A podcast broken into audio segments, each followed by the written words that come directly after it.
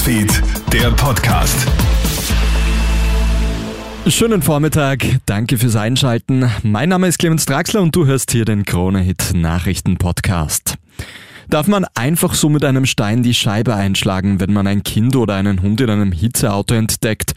Tageshöchstwerte von bis zu 37 Grad sorgen gerade wieder dafür, dass geparkte Autos schnell zur Hitzefalle werden. Bitte lass auf keinen Fall ein schlafendes Kind oder einen Hund im Wagen zurück, auch wenn du nur einen Sprung in ein Geschäft musst. Solltest du ein völlig verschwitztes Kind oder einen stark hechelnden Hund in einem Auto entdecken, dann musst du zuerst versuchen, den Fahrzeuglenker ausfindig zu machen. Das sagt Sebastian Obrecht vom ABÜ. Wenn die Fahrzeughalterin der Fahrzeughalter nicht auffindbar ist, dann umgehend die Einsatzkräfte verständigen. Und wenn man merkt, dass das Kind oder der Hund in Lebensgefahr ist, dann darf man natürlich auch die Scheibe einschlagen. Allerdings sollte man natürlich auch einen Zeugen dazu nehmen, der belegen kann, dass eben Lebensgefahr bestanden hat.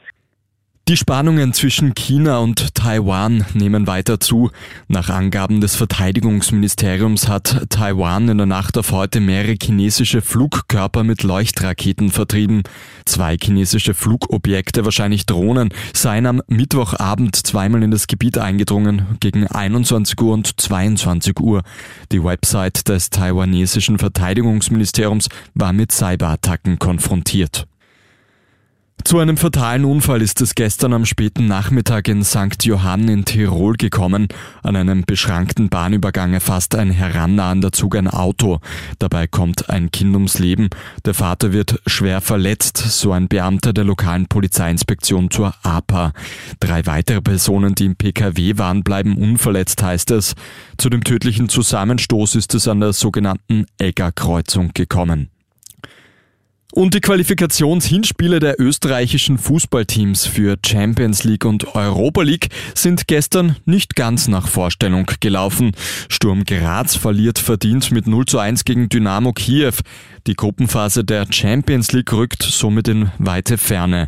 Der WRC erreicht in der Europa League Qualifikation gegen das maltesische Gesira United nur ein torloses Remis. Kommende Woche finden dann die Rückspiele statt. Das war's auch schon mit dem Kronet Nachrichten Podcast für heute Vormittag. Danke fürs Einschalten und bis zum Nachmittag. Einen schönen Tag noch. Krone Hits, Newsfeed, der Podcast.